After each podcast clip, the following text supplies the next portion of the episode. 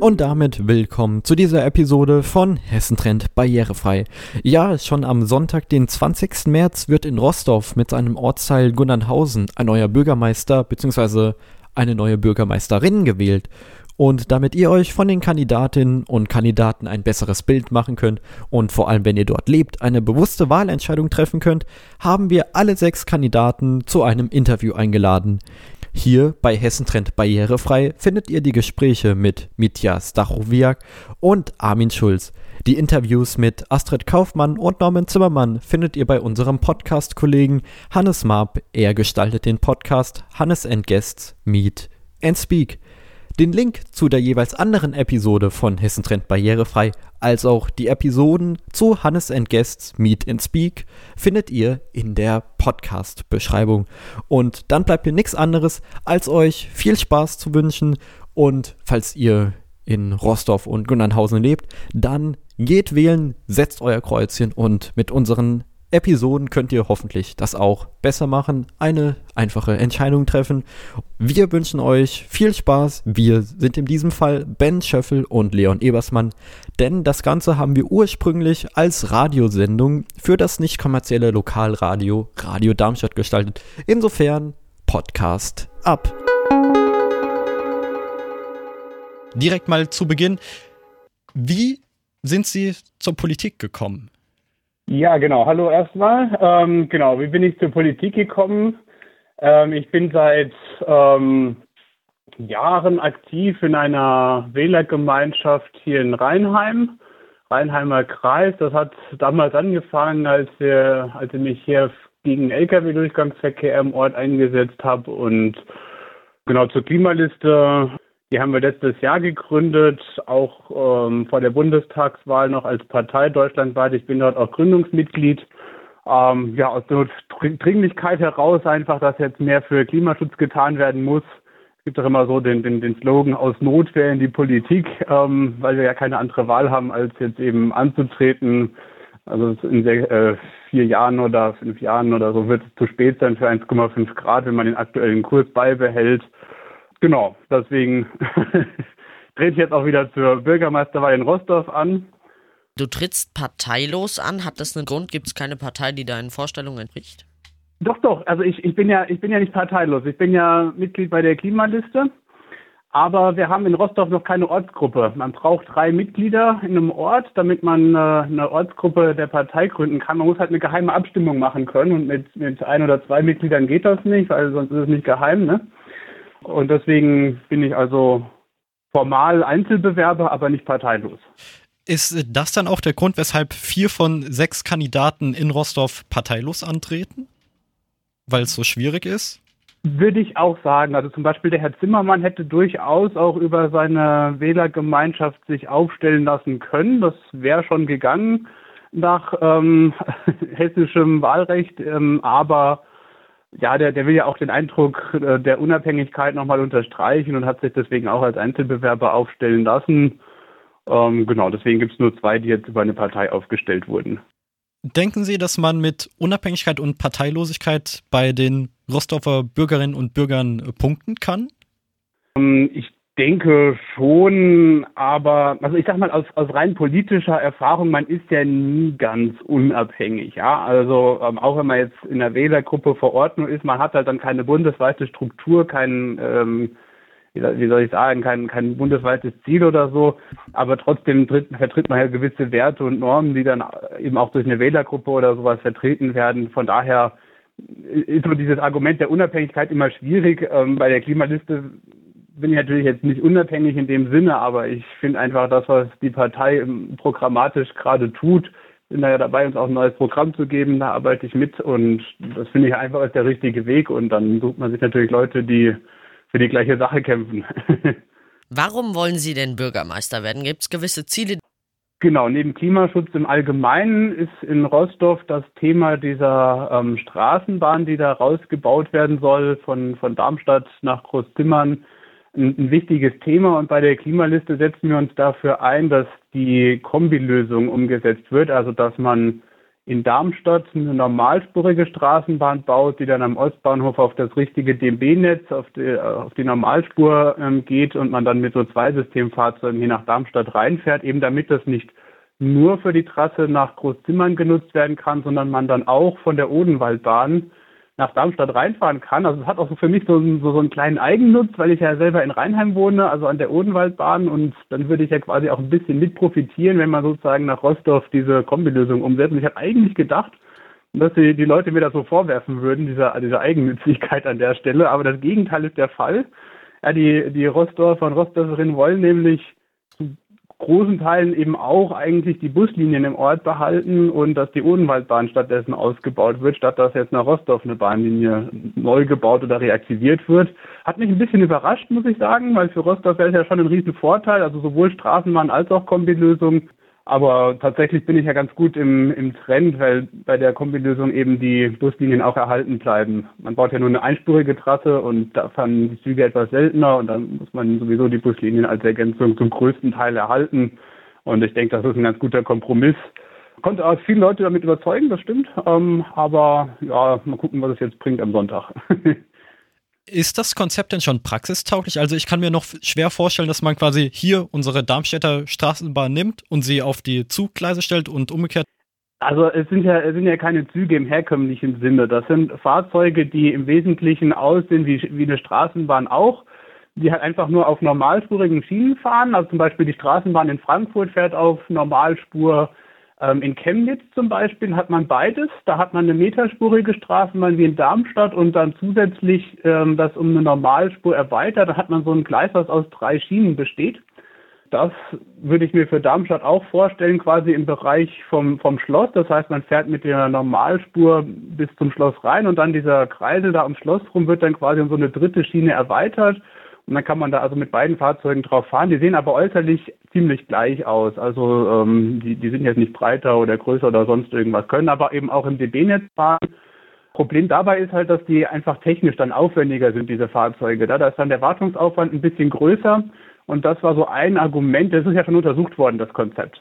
Und das hat, das hat man dann aber aufgegeben aus verschiedenen Gründen. Die meisten davon sind politischer Natur, aber es gibt diesen einen technischen Grund, dass halt diese Zweisystemfahrzeuge im äh, bei der Wartung und so schon ein bisschen teurer sind, auch in der Anschaffung. Deswegen lohnt es sich jetzt sozusagen nicht nur diese Großzimmernbahn als Normalspur zu bauen und dann da nichts weiter mitzumachen, sondern das Ziel, auch das Ziel der Klimaliste ist, dass man die eben auch auf der Odenwaldbahn einsetzt oder später mal Technisch ist das ja möglich, dieses Drei-Schienen-Gleis noch bis zum Hauptbahnhof durchzulegen und dann könnte man auch nach Funkstadt rein mit diesen zwei Systemfahrzeugen fahren. Das ist aber jetzt erstmal so für die etwas fernere Zukunft und man muss halt überlegen, will man jetzt nur eine Straßenbahn daraus bauen für viel Geld oder will man sozusagen einen Grundstein legen für eine richtige Verkehrswende, die eben auch die Odenwaldbahn mal zweispurig ausbauen möchte. Und das ist äh, ja unser Ziel. Nun stellt sich natürlich auch ein bisschen die Frage, wenn Sie sagen, Sie wollen eine normale Bahn nach Rostov oder noch weiterziehen, ist da nicht ein bisschen viel mit Steigung? Nee, da gab es ja früher schon eine Trasse und die ist auch noch gewidmet. Also bis zum Bessunger Forsthaus bei Rostorf liegen Schienen, die sind jederzeit wieder nutzbar. Die muss man quasi nur überholen. Das ist durchaus teuer, ne, muss man schon dazu sagen, aber das ist kein Problem. Und der Rest der Trasse ist zwar abgerissen, aber nicht entwidmet. Also auch da hat es sozusagen einen Vorteil, wenn man auf die Normalspur setzt, da braucht man kein aufwendiges Planfeststellungsverfahren. Man muss nur bei der AWO in Rostorf so einen kleinen Schlenker machen, weil man die damals illegal mitten auf die gewidmete Trasse gebaut hat. Aber das ist jetzt auch kein großes Drama, da fährt man halt drum rum, das passt auf jeden Fall und das ist auch schon von den Verkehrsplanungsinstituten bestätigt worden, dass man da rumkommt, auch für die Straßenbahn, da wird das ja schon untersucht und was man, wenn man mit der Straßenbahn drum rumkommt, kommt man mit der Normalspur da auch drum rum, das ist kein Problem. Jetzt weiß ich zufällig, dass direkt hinter der AWO der alte Bahnhof von Rostorf liegt. Äh, genau. Wird man den dann wieder verwenden? Den wird man wieder verwenden. Ähm, der ist ja im Moment ist da im Museum drin, das kann natürlich auch bleiben. Zum Beispiel der Bahnhof in Rheinheim ist ja, steht ja seit Jahren leer, wird jetzt aber gerade von einer sich gründenden Genossenschaft angemietet. Die wollen dann da Läden und, und einen Kiosk und sowas reinbauen. Ähm, das kann ich mir zum Beispiel für Gundernhausen gut vorstellen. Also da, wenn man da jetzt ein neues Bahnhofsgebäude baut oder so, weil Gundernhausen hat ja fast keine Geschäfte, und das ist natürlich auch für ältere Menschen, die in dem Ort wohnen, durchaus ein Problem. Aber ich kann mir vorstellen, dass man das mit so einem Bahnhof durchaus kombinieren kann. das Konzept, dass man also einkauft, während die Bahn Verspätung hat oder sowas. Ich kann es mir vorstellen. Also in Schweden ist das ja Standard. Da hat jeder Provinzbahnhof, egal wie klein, einen ähm, Aufenthaltsraum, der auch im Winter beheizt ist und so. Finde ich persönlich sehr schade, dass das in Deutschland so überhaupt nicht Standard ist, aber kann man ja machen. Jetzt nochmal gerade auf die politische, wir befinden uns ja die ganze Zeit da. Warum wollen Sie in Rostorf Bürgermeister werden, wo Sie doch in Rheinheim wohnen? In Rheinheim ist gerade keine Wahl, ganz einfach. Ich habe in Rheinheim auch schon mal sozusagen meinen Hut in den Ring geworfen. Das war vor zwei Jahren mittlerweile. Ähm, da haben wir dann vom Rheinheimer Kreis, aber die, die Kanja, ähm, Kanja Paljewitz aufgestellt, war auch in Ordnung, aber ich habe auch gesagt, ich würde das auch machen. Äh, habe mir das damals überlegt für Lebensplanung und so. Man muss ja dann, wenn man gewählt ähm, wird, für sechs Jahre durchaus so ein Amt wahrnehmen und das kann ich eben im Moment auch leisten. Also habe ich jetzt gesagt, ist in Rostorf Wahl trete ich an. Es hätte ja noch in Großumstadt, Messel oder Oberramstadt Bürgermeisterwahlen gegeben, aber da in Rostorf ist halt konkret dieses Thema mit der Bahn noch mit dabei, zusätzlich zum Klimaschutz im Allgemeinen und dann habe ich also entschieden, dort anzutreten. Und der Ort gefällt mir auch einfach ganz gut. Die haben zum Beispiel keine ähm, Koalition in der Gemeindevertreterversammlung, sondern wechselnde Mehrheiten. Also keine Partei hat die Mehrheit oder auch kein Bündnis von Parteien. Und das hat eine sehr aufgeschlossene Atmosphäre so politisch gesehen. Ne? Also ähm, gefällt mir sehr gut und weiß nicht der Grund, warum ich da hingegangen bin, aber als ich das dann erfahren habe, habe ich mich sehr gefreut und kann mir auch gut vorstellen, da das Bürgermeisteramt zu machen jetzt die nächsten sechs Jahre. Trete als Bürgermeister an und bin damit ähm, Chef der Verwaltung. Und damit ist man ja eigentlich so ein bisschen parteilos. Äh, also man kann natürlich ähm, einer Partei angehören, aber es ist nicht mein Ziel, jetzt sozusagen als als Parteisoldat dieses Amt wahrzunehmen, sondern eben Bürgermeister für alle zu sein, einfach diese verwaltungstechnischen Aufgaben wahrzunehmen und eben die Themen, die ich im Wahlprogramm habe, das ist neben der Bahn noch der Bau einer weiteren Windenergieanlage, der Bau eines Wärmenetzes. Rostock steht zur Hälfte auf einem Grundwasserschutzgebiet und da kann man dann keine Geothermiebohrungen machen. Das heißt, Leute, die dort dann äh, Geothermie nutzen wollen, müssen das über ein Wärmenetz irgendwie angeschlossen werden. Das ist auch ein großes Ziel von mir, dass er das also in den nächsten zehn Jahren großflächig umsetzen kann. Hannover macht das ja zum Beispiel, ein gutes Vorbild, habe ich mir sozusagen abgeguckt. Dritter Punkt ist, wenn jetzt hier die, die Zuckerrüben, ich denke auch in Rostock werden noch einige Landwirte Zuckerrüben anbauen und die EU kippt jetzt die Importzölle auf Zucker, da gibt es ja im Moment einen Schutzzoll drauf und wenn der weg ist, dann wird sich das nicht mehr lohnen, hier in großem Stil Zuckerrüben anzubauen. Und als Alternative habe ich mir überlegt, eine kleine Förderung für das Anlegen von Silphifeldern zu machen. Das ist also auch eine Energiepflanze mit etwas geringeren Erträgen als die Zuckerrübe, aber die blüht eben, also auch für Insekten und kann damit ein bisschen die Biodiversität erhöhen, anders als Mais oder Zuckerrüben. Und ja, das wäre auch noch eine, ein weiterer Punkt. Ansonsten Wohnungsbau. Wir haben in Rostorf noch ein Baugebiet, was noch nicht ganz fertig wo noch nicht alle Grundstücke verkauft sind im Moment. Da muss man natürlich mal schauen, ob man dort Solarpflicht noch ähm, für die neu zu bauenden Gebäude in die Bebauungssatzung aufnehmen kann. Wenn nicht für alle neuen Baugebiete, ist das obligatorisch und in Re äh, Hessen auch rechtssicher möglich. Jetzt sagten Sie, dass viele Ihrer Aufgaben als Bürgermeister dann auch die Verwaltung sein werden. Kann man mhm. in Rostorf als Bürgermeister davon leben? Ich muss zugeben, ich habe noch nicht nachgeschaut, ähm, was, was man da so verdient in, äh, in, in Rheinheim. Wir haben ja, sind ja eine Stadt, äh, als Rostock, das heißt in Rheinheim, das Bürgermeisteramt ist auf jeden Fall sehr gut bezahlt. Ähm, aber ich denke, ich werde auf jeden Fall auch in Rostock äh, von dem Amt leben können. Ich brauche nicht viel. Ich habe vor ein paar Jahren mal am Bodensee gearbeitet, praktikumsmäßig und dann noch als, als Hilfswissenschaftler oder wie man das nennt was hatte ich denn da? 1500 im Monat hat vollkommen ausgereicht. Ich meine, es darf jetzt langfristig mit Inflation natürlich ein bisschen mehr sein, aber das werde ich als Bürgermeister auf jeden Fall kriegen und das ist für mich überhaupt keine Motivation. Also ich muss nur von irgendwas leben können und das reicht dann schon. Können Sie sich vorstellen, dass es Sie vielleicht mal weiter raus in die Politik trägt?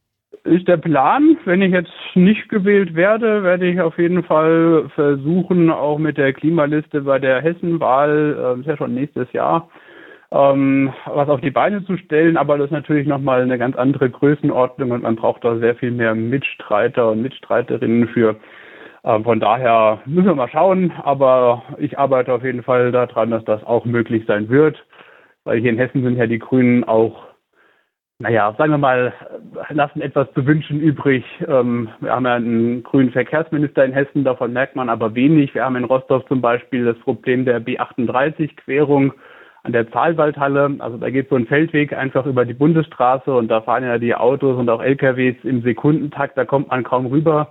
Und dieser Weg wird aber auch für, für Radverkehr genutzt und von Jugendlichen, die dort Sport treiben wollen. Das ist also ein Problem und da ist es immer super schwierig, mit Hessen Mobil zu verhandeln und ähm, ja, deswegen müssen wir also auch auf, auf Hessen-Ebene einfach echte grüne Politik etablieren. Ist ein Ziel der Klimaliste und wir arbeiten, wie gesagt, dran. Dass Sie Bürgermeister werden wollen, ist dann schon länger fix. Was mussten Sie denn dann dafür tun? Äh, Stichwort äh, auch auf sich aufmerksam machen. Ähm, sind Sie da auch zu den Leuten persönlich gegangen? Haben Sie Werbung gemacht? Vor allem, wie macht man das als äh, Parteiloser? Wo kommen da die Mittel her? Also als Einzelbewerber musste ich das selbst finanzieren. Ich habe jetzt so vielleicht 1500 Euro für meinen kompletten Wahlkampf ausgegeben. Das war so mein letztes Erspartes. Im Moment lebe ich von, sagen wir mal, 800 Euro, die ich von meiner Familie bekomme. Ich mache ja gerade noch meinen Masterabschluss. Und das ist natürlich auch ein, ein, gewisses Privileg, wenn ich jetzt hier mit gerade 29 ähm, und einem so gut wie abgeschlossenes Studium einfach mal mir die Zeit nehmen kann, hier zwei, drei Monate Wahlkampf zu machen. Das können nicht alle Menschen in Deutschland. Ne? Das muss man immer dazu sagen. Ähm, und da sehe ich mich dann aber auch in der Verantwortung und in der Pflicht, weil ich diese Möglichkeit habe, die jetzt auch wahrzunehmen. Die Qualifikationen habe ich auf jeden Fall in Sachen Klimaschutz und ähm, das möchte ich dann auch in die Politik bringen. Ansonsten Hausbesuche habe ich nicht gemacht, jetzt auch wegen Corona und wegen doch sehr hohem Zeitaufwand. Ich stehe aber morgen Abend nochmal zwischen ja, so 16 und 18 Uhr auf jeden Fall am Bahnhof mit einem Wahlkampfstand und Samstagnachmittag dann nochmal an dem Einkaufszentrum da Edeka Aldi die Ecke irgendwo. Da kann man nochmal mit mir sprechen. Ansonsten habe ich bei allen ähm, Haushalten in Rostorf äh, Flyer eingeworfen. Manchmal übersieht man ja ein paar Briefkästen, aber ich habe 5000 Stück drucken lassen und verteilt. Äh, die habe ich auch so ein Sulfitpapier drucken lassen, also diese Energiepflanze, daraus kann man auch Papier machen. Fand ich mal eine ganz nette Idee, war natürlich ein bisschen teurer und aber ich wollte es einfach mal ausprobieren und fand, fand ich auch ein, ein, ein cooles Produkt am Ende. Sie hatten gerade Corona erwähnt. Was ja. wollen Sie denn da in der Politik vielleicht auch ändern? In der Politik in Sachen Corona meinen Sie jetzt? Ja. Bis ich jetzt gewählt bin, wer weiß, wenn jetzt Omikron die letzte Welle war, hat sich das Thema ja vielleicht schon erübrigt. Ansonsten habe ich letztes Jahr hier in Rheinheim den Antrag formuliert, dass wir eine ortsweite Teststrategie für PCR-Tests einführen. Das ging ja da gerade los, dass diese ähm, Schnelltests, die Antigen-Tests ähm, als unsicher ähm, erkannt wurden, also dass die halt nur eine so mittelmäßige Sensitivität haben.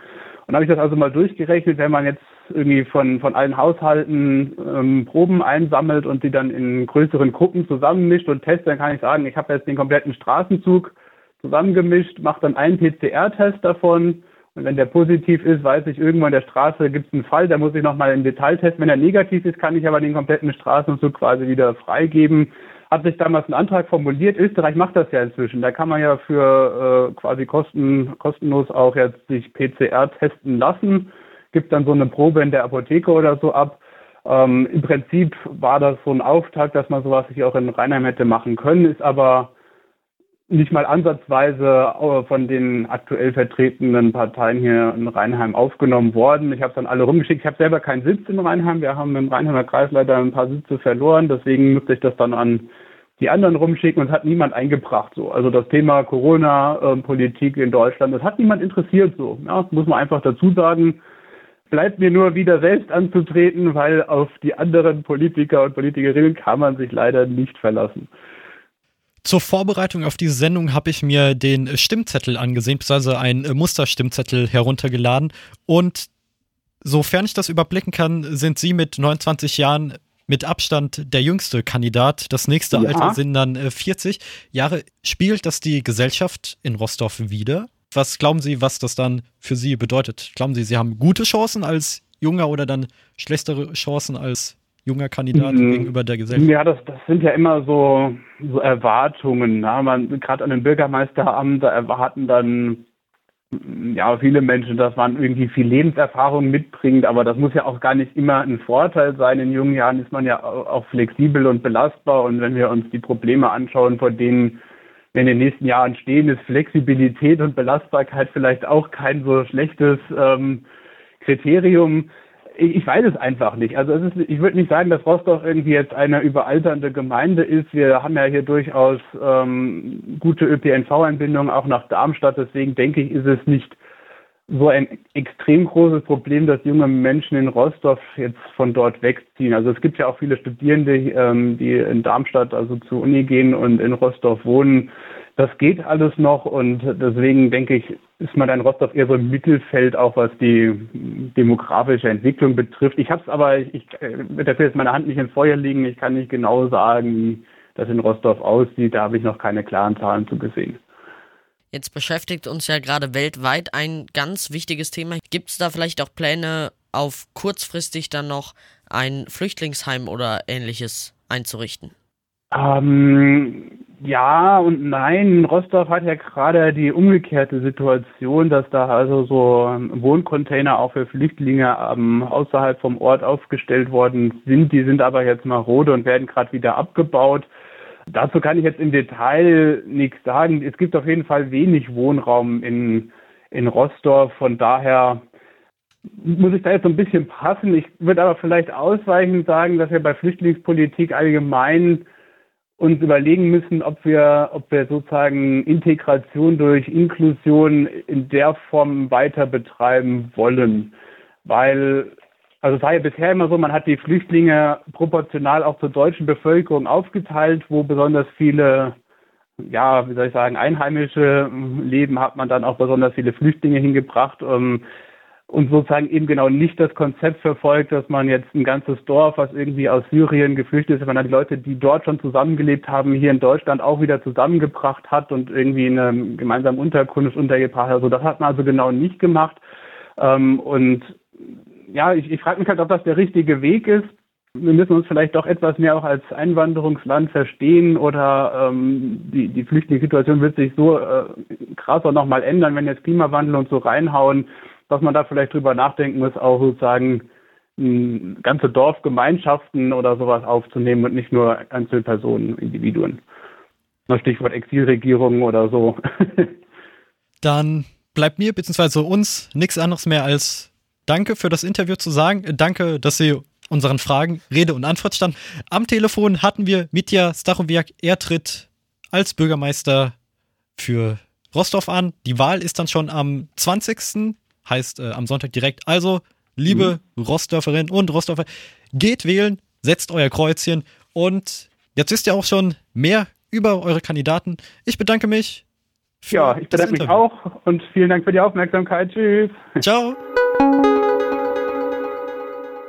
Das war's auch schon mit dieser Episode. Alle weiteren Folgen von Hessentrend barrierefrei findest du im Podcast-Feed. Überall dort, wo es geht, freuen wir uns über dein Abonnement, eine 5-Sterne-Bewertung und eine Rezension. Zusätzlich sind wir via E-Mail unter podcast.hessentrend.de, ich sag's nochmal, podcast.hessentrend.de erreichbar. Noch mehr von Hessentrend gibt es auf unserer Webseite hessentrend.de oder bei Facebook, Twitter und Instagram. Dort findest du uns unter dem Benutzer Hessentrend.